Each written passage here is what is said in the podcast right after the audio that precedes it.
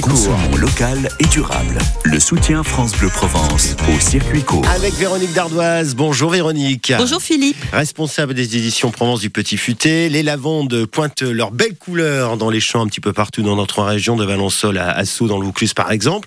Nous, on va à Vauvenargues ce matin, la distillerie Sainte-Victoire. C'est au pied de la montagne évidemment du Pays d'Aix. La famille, la famille euh, Malleçon cultive et distille la lavande, le lavandin. Il y a le thym, le romarin et l'immortel qui pousse là. Hein. C'est une distillerie familiale et artisanale. Ça fait plus d'une quinzaine d'années que Magali et Christophe Malleçon cultivent 30 hectares en bio au pied de Sainte-Victoire. Mhm.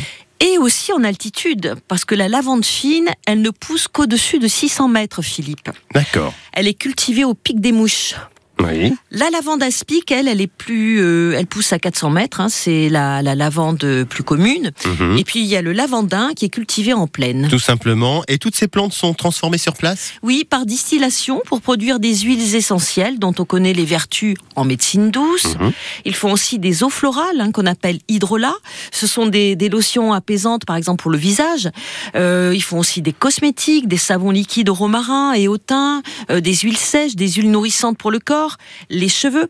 Alors c'est un petit labo de la Ciotat qui finalise la transformation des produits cosmétiques, mais tous les ingrédients sont travaillés sur place à la distillerie. Mhm. Alors, la relève, elle est assurée puisque Léo, leur fils euh, agriculteur, les a rejoints il y a trois ou quatre ans déjà. Ça, c'est chouette. ouais. Oui, Mhm. vraiment, c'est la pérennité dans, dans le savoir-faire. Alors, euh, donc, moi, je vous conseille d'y aller, hein, euh, même de notre part, ça embaume Mhm. dès que l'on pousse la porte de la boutique. Bon, il faut une adresse pour cela alors. Oui, la eh bien, oui, bien Bah sûr. oui. Et puis, c'est l'occasion d'une petite balade à Bien la sûr. distillerie Sainte-Victoire, puisque c'est euh, donc à Vauvenargues. Alors, c'est ouvert du lundi au, dimanche. euh, l'après-midi uniquement de 14h30 à 19h, c'est route de la Libération à la sortie de Vauvenargues Mhm. à 200 mètres de l'hôtel Sainte-Victoire en contrebas de la, de la départementale 10.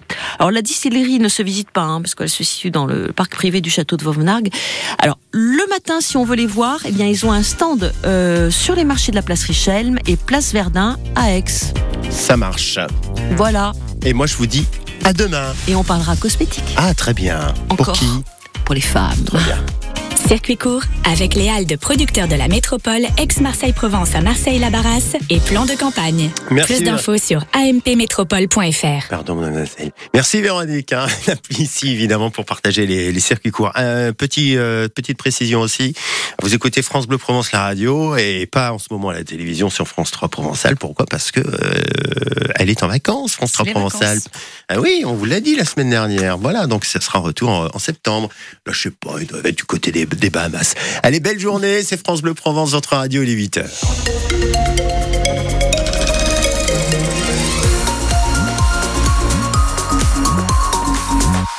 Les infos à Marseille en Provence, Loubourdi. Et d'abord cet accident du côté de Tarascon. On y euh, revient Philippe. effectivement, ce poids lourd renversé sur la D570N, donc au niveau de Tarascon, c'est fermé dans les deux sens. Alors d'une part, il va falloir euh, débarrasser le matériel IFI tombé sur la chaussée.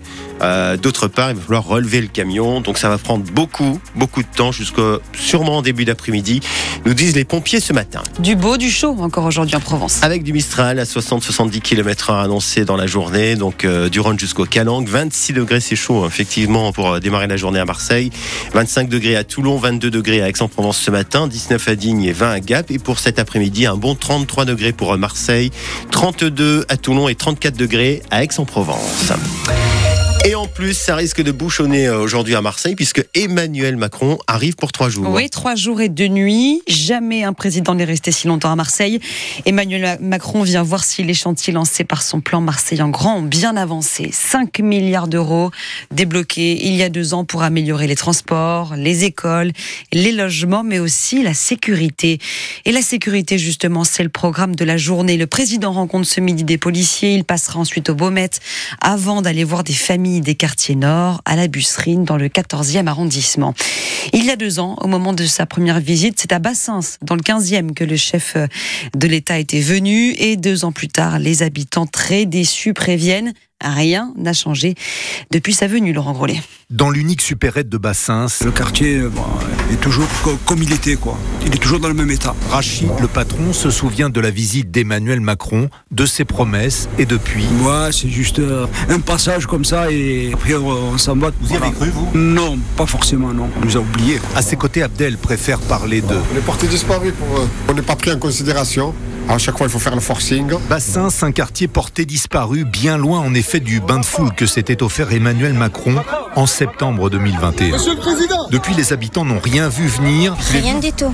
Tout est à sa place, il n'y a rien qui change. Voilà, c'est là comme. Au contraire, Bassins, nettoyé pour la venue du chef de l'État il y a près de deux ans, a retrouvé depuis ses tas d'immondices et d'encombrants. Il n'y a rien qui change, tout est à sa place. Vous voyez le quartier, regardez. La poubelle, euh, tout est jeté, tout est oublié. De partout où il est allé, est-ce qu'il a apporté quelque chose? Non Vous savez, c'est comme ça, c'est la, la com, c'est ça. Il vient pour montrer qu'il s'intéresse à, à la population et tout, mais en vérité, il n'y a rien à foutre. C'est un quartier oublié. Et malgré la déception, ça. cette habitante nourrit encore un peu d'espoir. Espérons qu'il va changer cette fois-ci quelque chose.